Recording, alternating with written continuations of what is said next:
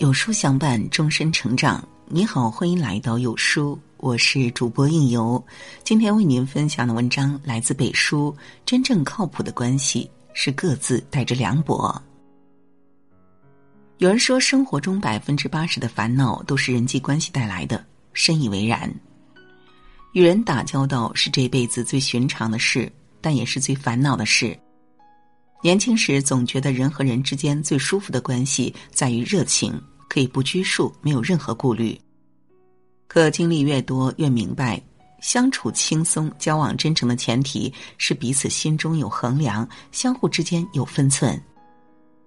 比起交浅言深的过于温暖，熟而逾矩的过度热情，生性凉薄的人反而更值得深交。自先凉薄而后爱人，这样的人往往不是冷漠，而是成熟。人要温暖，更要冷淡；对他人要温暖，更要冷淡。蔡康永说过这么一句话：“我不认为过于温暖是跟别人维持良好关系的最佳方法。如果被‘温暖’两个字绑住，就更吃力。我劝你做一个冷淡的人，学会冷漠，你才能成全温暖。”确实如此，正所谓斗米恩，升米仇。一个人的温暖毕竟有限度，若一味付出与忍让，最终只会换来对方的纠缠与计较。日剧《无法成为野兽的我们》里，女主深海晶就是一个典型的老好人。她为了维护与同事的关系，每天都帮同事们打印文件、整理资料，甚至连冲泡咖啡、外出带饭的工作也一并承担。然而，她对同事的温暖并没有换来认同与尊重，反而是更多无理的压榨。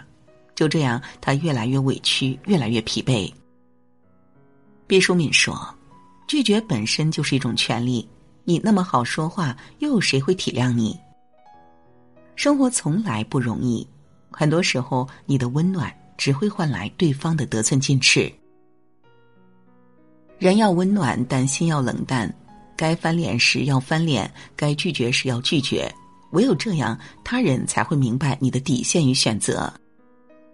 人生在世，太过热情便不被珍惜，太过温暖便得不到尊重。君子之交应淡如水，有分寸的关系才能持久而舒服。对家人要咫尺，更要天涯。知乎上曾有一个问题。为什么和家人一起越久，彼此的矛盾就越多？有一个回答这么说：因为总有一方希望可以说服另一方，以爱的名义行控制之事，这样的感情往往会适得其反。太多的人总以为亲密无间就是爱，可事实上，家人之间的相处也需要凉薄一些。这份凉薄不是淡薄情感，也不是让彼此冷酷无情。而是明确相互的边界，认同各自的选择。我不去左右你的想法，你也不要来干涉我的生活；我不去同化你的世界，你也不要来影响我的未来。这世界没有谁可以照顾谁一辈子，每个人都要自我独立，这是生存的法则，也是人与人之间应有的规则。有人说，父母跟子女最佳的距离是一碗汤的距离，彼此的温度要喝起来刚刚好。这样便不会因为太烫而生了畏惧，也不会因为太冷而凉了心意。没有谁是真的铁石心肠，但如果狠一点，也许便会少一些痛苦与无奈。菜根谭说：“热闹中着一冷眼，便省许多苦心思；冷落处存一热心，便得许多真趣味。”薄凉从不是不爱，而是懂得适时去爱，在恰当的时间里彼此成全。对爱人要拥抱，更要放手。越来越多的人有这样的疑惑：明明一份美好的感情，可走着走着就散了；明明为了爱情奋不顾身，最后却落得一无所有。其实，一段亲密关系的维系，从不在于危难时的呵护，而在于平静时的空间。